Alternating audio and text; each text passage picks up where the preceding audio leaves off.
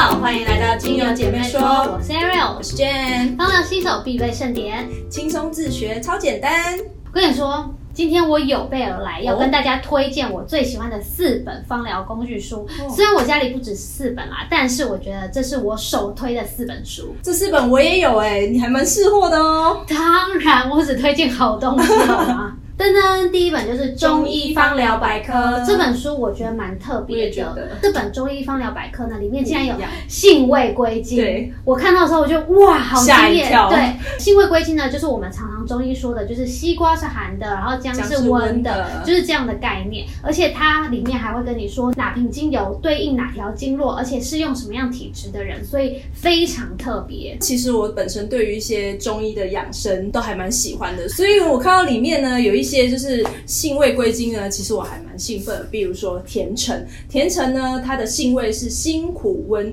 那它的归经的部分是脾经或是肺经，甚至还有适用的体质跟症状，让我有一种精油在调理身体的感觉。这本书呢，它其实还有一个特色，就是它每一款精油呢，它都搭配一个经典的配方，等于说它除了介绍里面一百五十支的精油以外呢，它还介绍了一百五十种的配方，真的是可以好好收藏的一本书。如果以新手来讲，其说实在，像是好，比如说快乐鼠尾草，它们里面都含有脂类，所以大家都会说，哎，它可以帮助助眠。对，但是我到底助眠的时候，我该用哪一支精油？那我就会没有概念。所以呢，它里面每一种精油，它都会给我一个配方，那我就可以直接按照那个配方去调。我觉得对于新手来讲，调油是比较快上手的。对，当当，第二本就是这个 Jennifer Peace。Ring 的成功调制芳香疗法处方里面呢，整理了很多文献报告及临床用法。在我刚学芳疗的时候啊，我其实对很多症状都不是很熟悉，所以我就会拿这本书来参考。它里面其实有讲了很多病理学的部分，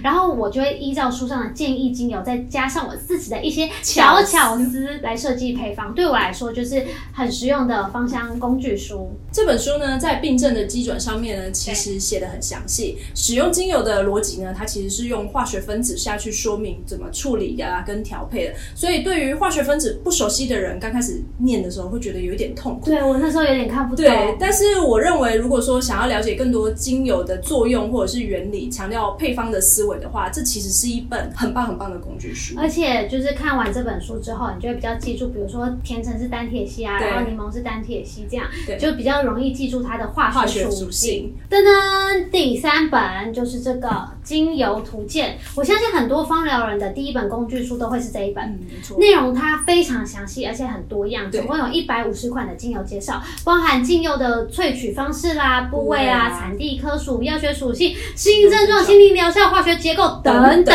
你想要知道所有的关于精油的事情，都在这本里面都可以找得到。这本书啊，在二零一八年的时候有推出新的版本，就是这一本。